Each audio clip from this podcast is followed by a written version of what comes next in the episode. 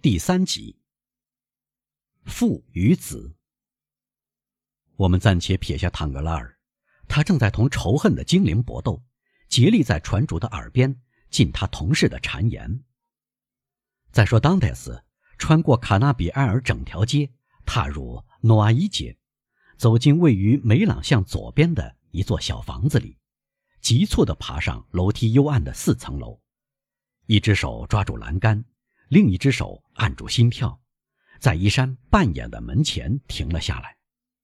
这扇门能让人一直看到小房间的镜里边。这个房间就住着当泰斯的父亲。法老号抵港的消息还没有传到老人那里，他正踩在椅子上，专心的用颤巍巍的手绑扎几株旱金莲，中间还夹杂着铁线莲一类的植物。这些植物沿着窗栅越爬越高。突然，他觉得自己被人拦腰抱住，一个非常熟悉的声音在他身后喊道：“爸爸，我的好爸爸！”老人叫了一声，回过身来，随即看到他的儿子，他浑身哆嗦，脸色煞白的倒在儿子怀里。“你怎么了，爸爸？”年轻人惴惴不安的问道。您大概得病了吧？不不，亲爱的埃德蒙，我的孩子，我的儿啊，没有，我可是没料到你会来，这样冷不防又看到你，快乐和激动。哦，我的天，我觉得我快要死了。那么，爸爸振作起来，这是我，确实是我。俗话说：“高兴不伤身”，所以我冷不丁的走进来。好了，朝我露出笑容吧，不要这样惊魂不定的盯住我。我回来了，我们就要阖家幸福了。啊，好极了，孩子。老人接着说：“不过，我们怎么就要阖家幸福呢？你不再离开我了吗？得了，告诉我。”你交了什么好运？但愿上帝饶恕我。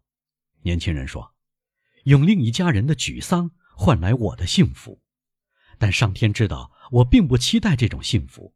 幸福从天而降，而我没有心量伤心难过。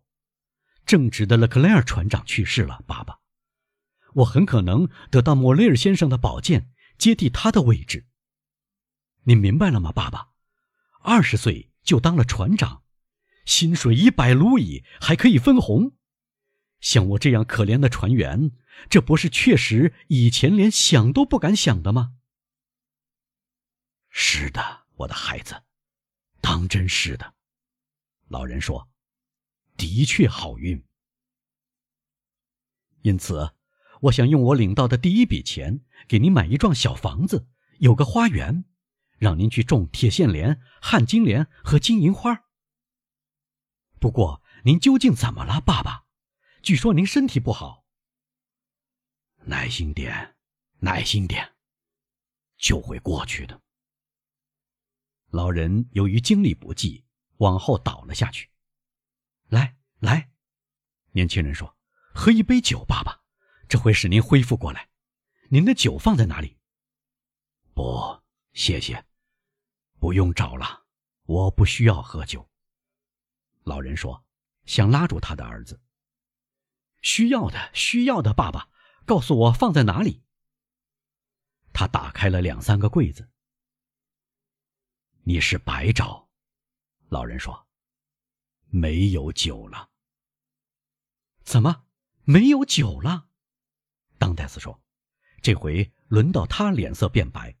交替端详老人深陷苍白的脸颊和空空的柜子，没有酒了。您大概一直缺钱吧，爸爸？我什么也不曾缺过，因为你在眼前。老人说。可是，当泰斯抹了抹从额角流下来的汗水，嗫嚅着说：“可是三个月前我出发时。”留给您二百法郎呀。是的，是的，埃德蒙，确实如此。但你走时，忘了还欠邻居卡德鲁斯一小笔债呢。他跟我提到这笔债，对我说：“如果我不替你还债，他就会向莫雷尔先生去讨还。”于是，你明白，我生怕要连累你。那么呢？那么我还了钱。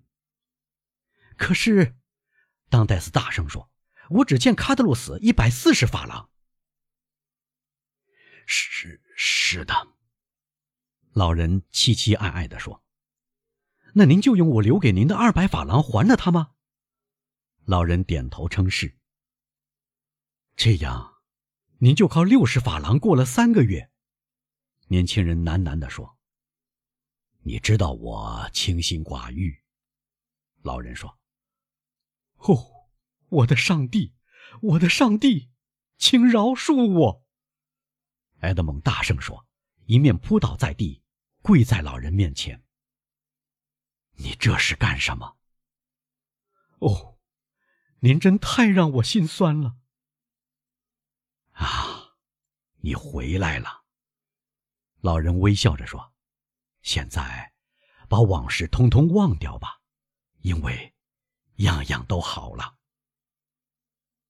是的，我回来了。年轻人说：“我带着锦绣前程和一点钱回来了。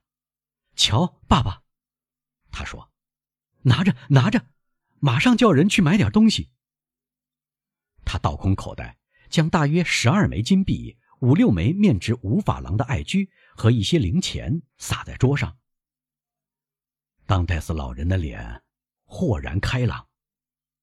这是谁的？他问。是我的，是您的，是我们的。拿着去买些吃的东西，快快乐乐。明天会有更多的钱。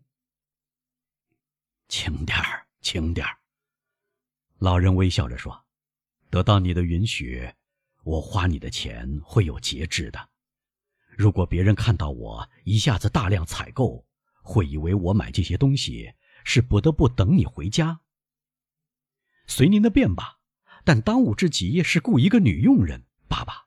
我不再希望您孤零零一个人。”我有一些偷运的咖啡和上等烟草，放在船上的小箱里，明天就给您拿来。嘘，有人来了，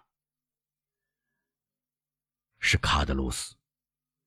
他大概知道你回来了，准是来向你祝贺胜利归来。好呀，仍然是口是心非。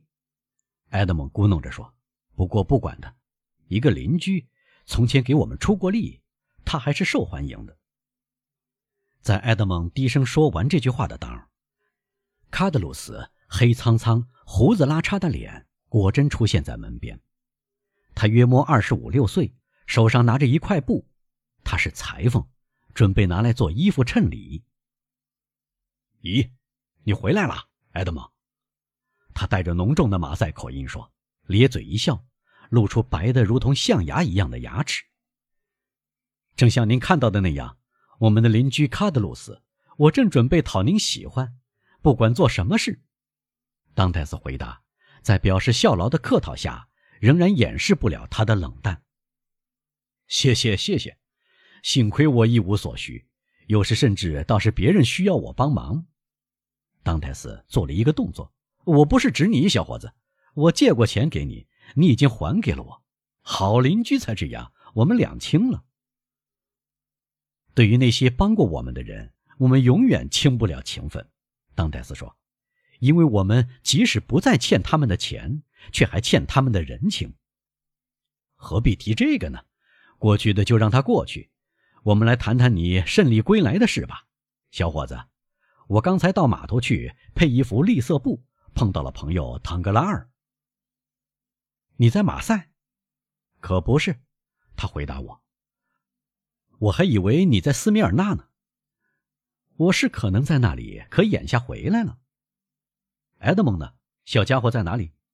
准定在他父亲那里。唐格拉尔回答。于是我就来了。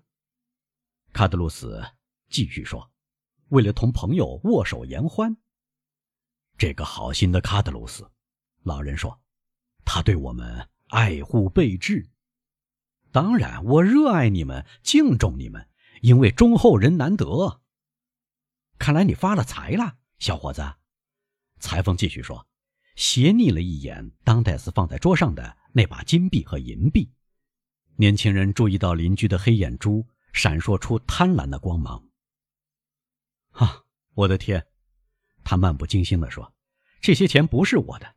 刚才我向父亲表示，生怕他在我离开时缺吃少穿，为了使我放心，他把钱袋里的钱都倒在桌子上。好了，爸爸。”当戴斯继续说：“把这些钱都收回去吧，除非我们的邻居卡德鲁斯也需要钱，那么他一定会得到解囊相助。”不，小伙子，卡德鲁斯说：“我一无所需，而且上天保佑，我的职业自给自足。保存好你的钱吧，存好吧，钱永远不会太多。这并不妨碍我感激你的好意，就像我已经受贿了。我是真心实意的。”当戴斯说：“我不怀疑。那么，眼下您同莫雷尔先生相处融洽，受到宠爱喽？”莫雷尔先生对我始终很厚爱，当戴斯回答。这样的话，你不该拒绝他请你吃晚饭。怎么，拒绝请你吃晚饭？老当戴斯接口说：“他邀请你吃晚饭了。”是的，爸爸。埃德蒙回答，对由于儿子获得荣耀而深感惊讶的父亲发出微笑。你为什么拒绝了呢，孩子？老人问。为了早些回到您的身边，爸爸。年轻人回答：“我急着要看到您。”这回是好心的莫雷尔先生不高兴的。卡德鲁斯接口说：“要是想当船长，让船主不高兴，那是个错误。”我向他解释了拒绝的原因。当戴斯说：“我希望他已经理解了。”啊，要当船长就必须奉迎老板一点。我希望不奉迎也能当船长。当戴斯回答：“那就更好，那就更好。这件事会使所有的老朋友喜气洋洋。我知道在圣尼古拉堡后面有个人，听了这个消息不会不高兴。”梅瑟德斯吗？老人说：“是的，父亲。”当戴斯回答：“既然我已经见到您，既然我知道您身体健康，既然您有了必须的一切，我请您允许我到卡塔卢尼亚人那里拜访一次。”